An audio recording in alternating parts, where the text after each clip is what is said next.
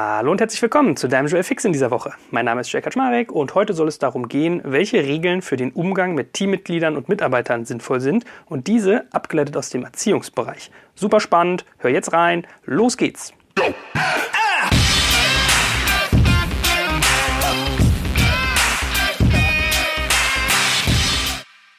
So, für den Anfang dachte ich mir, ist vielleicht ganz nett, auch mal ein kleines Update zu Digital Kompakt zu geben, weil wer uns aufmerksam verfolgt, hat vielleicht gemerkt, dass speziell unser Messenger-Kanal zum Ende des Jahres extrem ruhig wurde. Die Leute denken dann ganz oft, es sei ein Fehler. Nee, war es nicht. Lag daran, zum einen, dass wir uns ein neues Büro gesucht haben, suchen mussten. Wir gehen aus unserem Coworking Space, wo wir bisher waren, raus, mussten das mit ein bisschen Zeitdruck tun und äh, ja, um Weihnachten ein Büro zu finden in Berlin, wo sozusagen die Mietlage sowieso nicht so ganz einfach ist, war eine gewisse Herausforderung. Das hat uns viel Zeit gekostet, viel Nerven vielleicht auch mal hier und da und auch einfach Aufmerksamkeit. Aber es hat sich gelohnt. Ich kann euch flüstern, ab nächstem Jahr wird es ein super cooles Büro geben. Wir werden uns ein Studio einrichten. Wir sind mit sehr spannenden Partnern im Bereich Möbel am Werkeln. Also das wird richtig, richtig gut. Und auch sonst wachsen wir fleißig. Wir werden neue Mitarbeiter dazu nehmen im neuen Jahr. Wir haben auch dieses Jahr schon neue dazugenommen. Die werde ich alle einzeln mal vorstellen. Wir haben einen tollen neuen Bereich geschaffen, nämlich die Reports. Da haben wir einen Kickoff gemacht jetzt mit unserem Amazon Watch Report, wo es um das Thema Amazon geht, wo wir aufzeigen, wie viel Umsatz Amazon in welchen Kategorien macht und wie dominant es da bisher schon ist. Und das ist super spannend. Schaut euch das mal an. digitalkompakt.de slash reports, wenn ihr im Onlinehandel aktiv seid. Und da wird noch viel, viel mehr kommen. Also wir werden wirklich ganz viele Gründungsanleitungen machen, Themen zu Sales, Themen zu Leadership und, und, und. Schreibt uns gerne auch E-Mails oder Kommentare, was euch eigentlich interessieren würde für solche Reports. Also zum Beispiel an reports.digitalkompakt.de könnt ihr schreiben, wenn es bestimmte Themen gibt, die ihr euch in Reports Reportlänge mal wünscht. Also da tut sich ganz, ganz viel. Wir redesignen unser Logo ein bisschen als Grundlage für einen CI-Guide. Das heißt, wir werden noch mal ein bisschen einheitlicher. Wir wollen mehr auf Design achten. Wir werden unsere Webseite übers Jahr hinweg überarbeiten. Wir äh, setzen unsere Zielsetzung für das ganze Unternehmen noch mal präziser. Das heißt, wir sind einfach sehr stark auch gerade dabei, zusammen mit Fjord. Und es ist wirklich augenöffnend. Da werde ich auch mal eine Folge zu machen, wie so eine Kreativagentur einem dabei hilft, Fragestellungen zu lösen. Und mit den Jungs und Mädels arbeiten wir zusammen, um digital kompakt neu auszurichten. Das heißt, wir wollen auch verstehen, verstehen, wie wir unseren Nutzern eigentlich Mehrwert stiften und was wir tun können, um das noch zu erhöhen. Dann machen wir uns über Podcasts Gedanken, was wir da noch tun können, neue Ausrichtungen. Wir nehmen neue Formate on air. Wir werden drei Podcasts pro Woche ab sofort haben. Bisher waren es immer nur zwei. Also ihr seht, es tut sich ganz, ganz, ganz, ganz viel. Und wozu ich euch auch mal anregen möchte, ist, was uns sehr helfen würde. Ich habe immer so ein Stück weit die Regel sozusagen, oder ich kann es vom schönen Beispiel her erklären. Ein Podcast, den ich ganz gerne höre, ist der von Dirk Kräuter, so ein Sales-Podcast, der nennt sich Vertriebsoffensive gut gemacht, also eigentlich relativ günstig gemacht. Ja, man hört, da wird viel Input sozusagen generiert mit relativ wenig Aufwand, aber den finde ich eigentlich sehr wertig. Es macht viel Spaß und der hat so ein Mantra, was ich ganz sinnvoll finde, dass er sagt, hey, ihr kriegt super geilen, kostenlosen Content. Dafür wünschen wir von uns, von euch digitalen Support. Ja, Likes, Teilen und so weiter und so fort. Ich wollte euch stattdessen mal ein oder zwei Kommentare vorlesen, Bewertungen, die wir zum Beispiel bei iTunes gekriegt haben. Das finde ich immer super toll, weil das motiviert das ganze Team total. Wenn man sowas liest, hat vielleicht mal einen schlechten Tag, braucht man nur mal da reinhören und es geht einem sofort besser. Ich kann ja mal ein, zwei vorlesen. Zum Beispiel schreibt hier Zwingi im Juli diesen Jahres. Immer wieder gerne höre ich Joel und den Gästen zu. Interessant auch, wenn die Playlist einfach weitermacht und Folgen spannend sind, obwohl ich den laut Titel gar nicht angewählt habe. Weiter so. Sowas freut uns natürlich zu hören. Oder einer der technisch und inhaltlich besten Podcasts, die ich zurzeit höre, schreibt C. Völlmann. Sehr abwechslungsreich, besonders die Alltagsproblemfolgen sind eine nette Abwechslung. Ich empfinde das Konzept der Sponsoren sehr angenehm und gönne den Machern jeden Euro, den sie damit erwirtschaften. Sowas freut uns echt zu hören. Oder Tölpel schreibt, hervorragender Podcast, nicht nur zu rein digitalen Themen, sondern auch viele hilfreiche, interessante, kompakte und sinnvolle Tipps und Hinweise zur Startup-Szene und ihren Besonderheiten. Also, wenn ihr auch mal Zeit und Muße habt, würde mich sehr freuen, wenn ihr uns auch so eine schöne 5-Sterne-Bewertung bei iTunes gibt. Ihr müsst auch mal Leute ausgleichen. Ich habe gesehen, eine Dame hat uns einen Stern nur gegeben, weil sie gesagt hat, wie nervig ständig Werbung. Wir geben uns total Mühe, dass unsere Werbung nicht nervt und dass sie auch irgendwie inhaltsrelevant ist. Also, dass es irgendwie mit dem zu tun hat, was ihr da draußen tut. Deswegen seht uns nach. Ja, da finde ich hier die Möllmann-Haltung schöner, der gesagt hat, finde ich super mit den Sponsoren, gönne ich euch. Also, wenn ihr da uns auch unterstützen würdet, das wäre ganz, ganz klasse. Und eine andere Geschichte, die ich beim Kollegen Kräuter so gehört habe, war, dass der gerne mal einfach irgendwelche Zitate von Leuten vorliest und so seine Unternehmenserfahrung reingibt. Und wir haben nämlich gemerkt in unserer Recherche zu Digital Kompakt, was wir den Hörern so bieten, was sie denn eigentlich brauchen, was sie von uns wollen, dass ganz viele sich konkrete Praxistipps wünschen für ihr Unternehmertum, für ihre Berufspraxis, für das, was sie tagtäglich so tun. Und damit das nicht so eine Labarababa-Folgen werden, versuche ich eigentlich immer irgendwie einen Aufhänger zu haben. Das heißt, ich gucke, gibt es eine Frage, die ich jemandem beantworten kann oder gibt es irgendeinen konkreten Inhalt, den zu thematisieren sich lohnt, weil so aus dem blauen Bau heraus ist manchmal gar nicht so einfach, praxisnahe Tipps zu geben. Dann habe ich überlegt, was ich gerade so vorrätig habe, womit man das tun könnte und bin auf eine Liste gekommen, die ich bei unserer Tagesmutter mal erhalten habe. Tagesmutter ist so ein bisschen wie Kindergarten, nur kleinere Gruppe. Man bringt da seine Kinder hin, jammert ein bisschen rum, wie wenig Schlaf man kriegt und manchmal haben sie dann spannende Sachen für einen. So wie auch eines Tages, als ich dort war, hat sie mir einen Zettel mitgegeben, auf dem stehen zwölf Forderungen eines Kindes an seine Eltern. Und wer sich so ein Stück weit damit auseinandersetzt, mit Erziehung, wird merken, da gibt es sehr viele Parallelen zum Unternehmertum, zum Führen von Teams, weil am Ende des Tages geht es ja um Erwartungen, die man kommuniziert und das Setzen von Grenzen. Und ich finde, diese zwölf Regeln, diese zwölf Forderungen eines Kindes an seine Eltern lassen sich sehr, sehr gut auch auf die Arbeit übertragen. Sie sind so formuliert, als wenn sie ein Kind aussprechen würde und dann gibt es immer eine kurze Erklärung dazu. Und ich werde die jetzt mal mit dir durchgehen. Das heißt, ich lese die vor und versuche dann so ein paar Impressionen aus der Arbeitswelt mit reinzugeben, die klar machen, warum sich das ganz gut übertragen lässt. Jetzt kommt ein kleiner Werbespot. Aufgepasst! Wenn man so darüber nachdenkt, hängt die Leistung eines Unternehmens oft von der Qualität der sogenannten Digital Experience ab, die man Kundinnen und Mitarbeitenden bietet. Wenn deine Apps, Websites oder andere Benutzererfahrungen zu verwirrend sind, werden deine Kundinnen nicht lange bleiben und wahrscheinlich nichts von dir oder sogar von deinen Mitbewerbern kaufen. Und genauso ist das auch bei deinen Mitarbeitenden. Wenn sie zu frustriert oder überfordert von der Software sind, die sie nutzen sollen, leidet die Produktivität natürlich stark darunter. Und unser Partner Pendo ändert das. Mit Pendo bekommst du die All-in-One-Plattform für die Digital Experience Experience, damit du deine NutzerInnen besser verstehen kannst und erkennst, wo es Schwierigkeiten gibt. Pendo kombiniert nämlich Produktanalysen, In-App-Anleitungen, Benutzerfeedback und Session-Replays, damit du die Softwareerlebnisse für alle KundInnen und Mitarbeitenden verbessern kannst. Über 10.000 Unternehmen nutzen Pendo jeden Tag, darunter einige der innovativsten Organisationen der Welt. Und wenn du also auch Pendo nutzen willst, schau doch einfach mal unter digitalkompakt.de slash Pendo, schreibt sich P-E-N-D-O, vorbei. Dort kannst du das Ganze einfach mal kostenfrei testen und wie immer findest du alle Infos auch auf unserer Sponsorenseite unter digitalkompakt.de/slash Sponsoren. Werbung Ende. Und die erste Regel lautet: Verwöhne mich nicht. Ich weiß genau, dass ich nicht alles bekommen kann. Ich will dich nur auf die Probe stellen. Das ist ja so ein Faktor, den man als Arbeitgeber auch hat oder als jemand, der ein Team führt, das gerne mal Forderungen, Wünsche geäußert werden. Sei es jetzt nach einer Gehaltserhöhung, sei es nach Arbeitsmaterialien, sei es nach einer Umstellung der Prozesse, sei es nach neuen Mitarbeitern, dies, das, jenes. Und ich, was ich in dieser Regel spannend finde, ist, verwöhnt klingt ja sowieso so ein Stück weit wie Luxusüberangebot meine Erfahrung bei Kindern und ich glaube, es ist bei Erwachsenen sehr, sehr ähnlich ist, je mehr Angebot, desto weniger weiß man das Vorhandene zu schätzen. Das heißt, mehr Auswahl, weiß man gar nicht, was man zuerst benutzen soll. Das Einzelne verliert an Relevanz. Deshalb finde ich das eine sehr gute Regel oder eine sehr gute Forderung zu sagen, Verwöhnen sollte man sich ein Stück weit erarbeiten. Also man sollte es vielleicht so ein Stück weit zweckgebunden machen, beziehungsweise in einem klaren Rahmen. Also es sollte klar sein, was der Faktor ist, der bestimmt, dass jetzt ein Objekt der Begierde in Aussicht gestellt wird, beziehungsweise gekauft, äh, besorgt. Ich bin jetzt nicht so ein Fan davon, jede Geschichte immer an irgendwas zu knüpfen, an irgendeine Bedingung. Das kann irgendwie auch anstrengend sein, wie so eine Möhre, die man an so einer Angel vor jemandem hält und der dann immer hinterher trabt.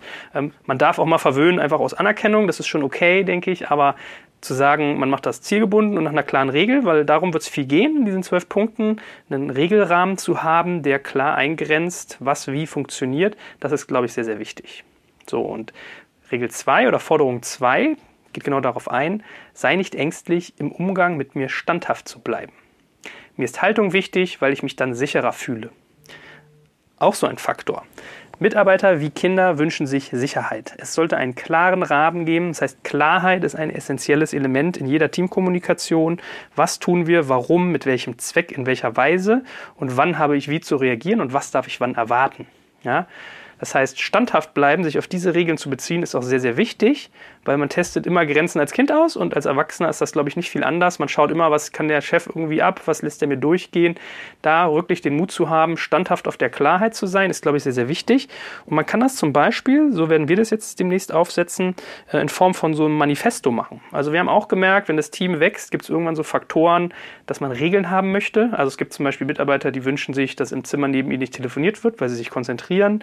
Ich ich bin so ein Kandidat, ich kann nicht leiden, wenn Leute krank auf die Arbeit kommen, weil sie dann ihre Keime zu anderen weitertreiben. Das ist so falsches Pflichtgefühl. Oder wie gehe ich eigentlich um, wenn ich mal zu Hause arbeiten will? Wie kommunizieren wir das? Es gibt ganz viele kleine Dinge, die man eigentlich in der Abstimmung miteinander klären will.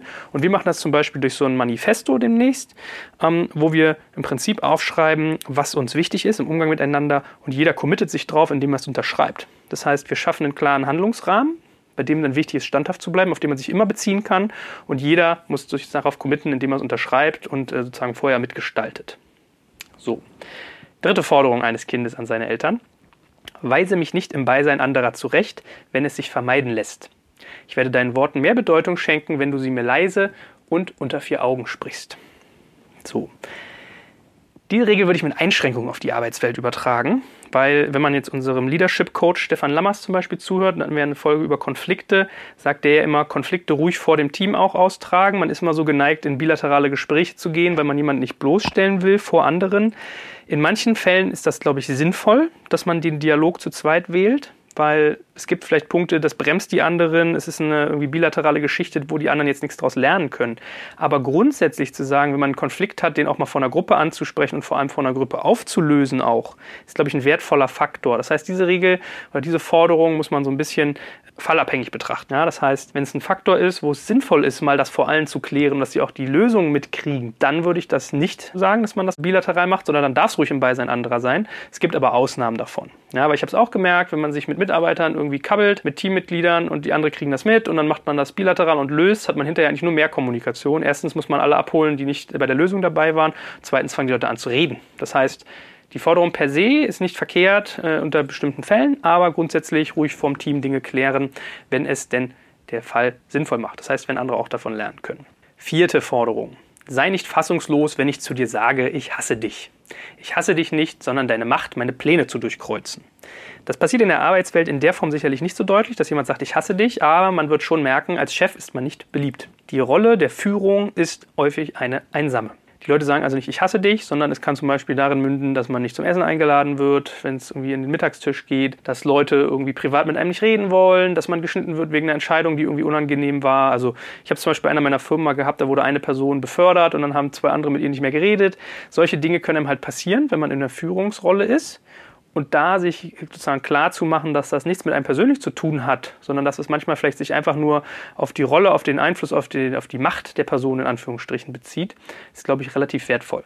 Fünfte Forderung eines Kindes an seine Eltern.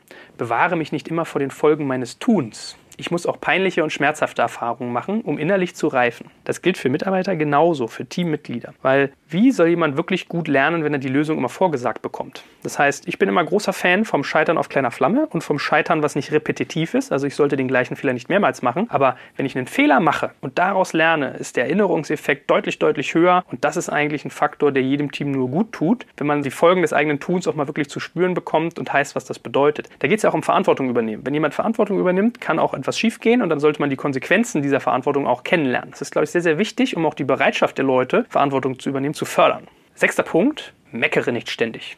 Ansonsten schütze ich mich dadurch, dass ich mich taub stelle. Also das Äußern von Kritik ist sicherlich irgendwie ein Drahtseilakt, den jeder, der ein Team führt, kennt.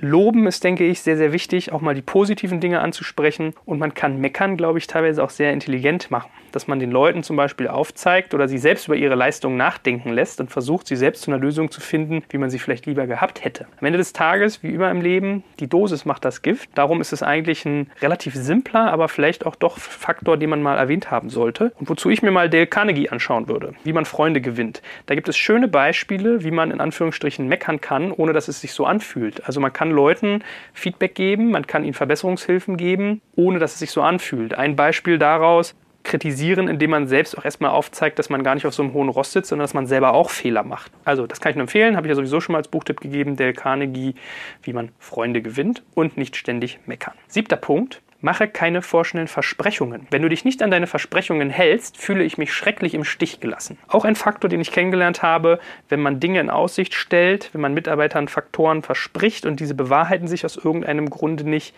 ist das ein sehr schmerzhafter Faktor. Mitarbeiter, die einmal Zutrauen in eine Sache verloren haben, wieder zurückzugewinnen, ist super, super schwer. Und es ist bei Versprechen ein bisschen wie bei Drohungen. Also man sollte idealerweise sowieso nie drohen. Aber wenn ich eine Drohung ausspreche, sollte es immer etwas sein, was ich auch bereit bin durchzuführen. Und mit Versprechungen sollte es genauso sein. Es kann immer Faktoren geben, warum so etwas nicht funktioniert, warum es nicht klappt. Dann kann man ja einen Dialog suchen, aber grundsätzlich sollte man immer Dinge halten, die man auch verspricht. Banal vielleicht, aber nicht unrelevant. Ähm, ist, glaube ich, wirklich ein sehr, sehr mächtiger Faktor. Also Frustration wieder auszugleichen, ist super, super, super hart. Achter Punkt, sei nicht inkonsequent. Das macht mich unsicher und ich verliere mein Vertrauen zu dir. Da sind wir wieder beim Thema Klarheit und klaren Rahmen schaffen. Wenn ich eine Firma etabliere, wo ich Regeln schaffe, auf die sich alle committen und dann werden diese nicht konsequent eingehalten, führt das zu Frust und zu Verunsicherung und im schlimmsten Falle zu Angst. Das heißt, Klarheit zu haben, wie will man handeln und dieses Handeln auch jedes Mal durchzusetzen. Und dafür ist es ideal, etwas zu haben, auf das man verweisen kann, auf das man sich committed hat, worauf man immer wieder referieren kann. Super, super wichtig. Geht ein Stück weit auch mit den vorherigen Regeln Hand in Hand. Also nicht verwöhnen, im Umgang standhaft bleiben, konsequent sein, nicht inkonsequent. Das ist ja alles so ein Stück weit miteinander verhaftet. Wie gesagt, basierend an Klarheit, klarem Regelrahmen, den man sich selber auferlegt. Neunte Forderung eines Kindes an seine Eltern. Unterbrich mich nicht und höre mir zu, wenn ich dir Fragen stelle. Sonst wende ich mich an andere, um dort meine Informationen zu bekommen. Das ist eine Respektfrage. Also ganz oft hat man ja den Faktor, man kennt die Antwort schon und derjenige hat seine Frage noch nicht zu Ende gestellt, weil man das, was man tut, vielleicht schon länger tut oder mehr Erfahrung hat oder einfach, weiß ich nicht, ein gutes Gespür hat, was kommen sollte. Ist für mich eher, fairerweise auf der Arbeit eher ein Hygienefaktor. Ja, aber sollte man sich halt bewusst sein, wenn man den Leuten nicht zuhört, wenden sie sich von einem ab, suchen ihre Lösungen woanders und man hat eigentlich wieder Dreieckskommunikation und im schlimmsten Fall muss man den Leuten hinterherlaufen und merkt, dass irgendwie Sachen schiefgehen. Zehnter Punkt. Lache nicht über meine Ängste. Sie sind erschreckend echt, aber du kannst mir helfen, wenn du versuchst, mich ernst zu nehmen. Man muss sich vorstellen, Teammitglieder haben jeder unterschiedliche Präferenzen, damit auch eine unterschiedliche Sicht auf die Welt. Das hat nicht mal nur mit Teammitgliedern oder Hierarchien zu tun, das hat eigentlich jeder Mensch. Ja, jeder Mensch sieht die Welt auf seine Art und Weise, hat seine Assoziationen dazu und das Kernwort hier muss, glaube ich, Empathie lauten. Das heißt, empathisch zu sein dafür, was andere Menschen beschäftigt und zu verstehen, warum es ihnen Angst macht ob es ihnen Angst macht, wie es ihnen Angst macht, warum, was ich dagegen tun kann, sind Faktoren, die sehr, sehr wichtig sind beim Führen, finde ich. Weil Empathie ist so ein Faktor, den bringt einem irgendwie keiner bei. Also egoistisch sein ist immer schnell gelernt, aber irgendwie auch mal zu sagen, okay, ich versuche mich jetzt mal in deine Situation reinzuversetzen, dir zu helfen bei dem, was du tust, bei den Dingen, die dich beschäftigen, sehr, sehr wesentlicher Faktor. Also wenn ich eins gelernt habe, dann, dass man in so einem Team nicht genug kommunizieren kann. Wie man das zum Beispiel sehr charmant, glaube ich, triggern kann oder ich sag mal institutionalisieren ist, ich habe von einem meiner Mitarbeiter, der bei uns in Teilzeit als Sales-Verantwortlicher arbeitet und parallel auch ein Startup gründet, einen schönen Begriff dafür gehört. Die machen einmal im Monat ein Safe Space Meeting. Safe Space bedeutet, es ist ein sicherer Ort, wo man über seine Sorgen und die Dinge, die einen nerven, reden kann.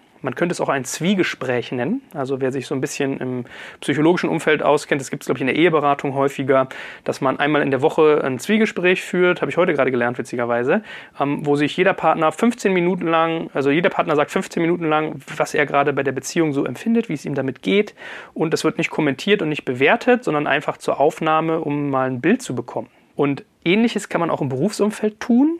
Und je öfter man dieses tut, oder sagen wir mal nicht je öfter, sondern je regelmäßiger, desto weniger bedrohlich wirkt es und desto weniger anstrengend und komisch ist es. Ja, das heißt, da muss man schon eine gewisse Konsequenz haben, denke ich. Aber der gute Jonas, der mir diesen Tipp gegeben hat, finde ich eine spannende Idee. Einmal im Monat Safe Space Meeting. Du kannst sagen, was du möchtest, was dich beschäftigt. Es muss ja auch nicht was Kritisches sein. Es können Ängste sein, es kann Kritik sein, aber es können auch Lob und Anregungen sein. Und dies zu nutzen, um die Firma voranzubringen und das, das eigene Innere mal eine Sekunde nach außen zu kehren, um zu zeigen, wie es einem geht, ist, glaube ich, ein sehr, sehr wertvoller Faktor, der hier bei dem ganzen Thema Nummer 10, Lache nicht über meine Ängste, glaube ich, auch ganz gut angebracht ist. Forderung Nummer 11.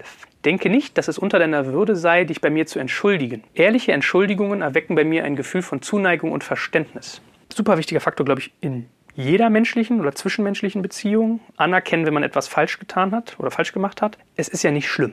Fehler per se können passieren. Manche sind schlimm, manche nicht. Wichtig ist aber was, dass man daraus lernt und vielleicht ein Stück weit auch das Bewusstsein zu haben, wie sie entstanden sind und die Verantwortung zu übernehmen, wenn man selbst der Leidtragende ist. Ich glaube, das ist ein sehr, sehr wichtiger Faktor in Teams, dass man da einfach auch mit gutem Beispiel vorangeht und aufzeigt, wenn man einen Fehler gemacht hat, dass man auch dazu steht und dass da nichts Schlimmes passiert, sondern dass man dann eher nach Lösungen suchen sollte, wie man das in Zukunft verhindern kann. Und wenn man eine Atmosphäre schafft, wo die Leute merken, sie können ihre Fehler eingestehen, ohne dass sie hinterher gekreuzigt werden, nimmt das auch zu und passiert ganz von alleine.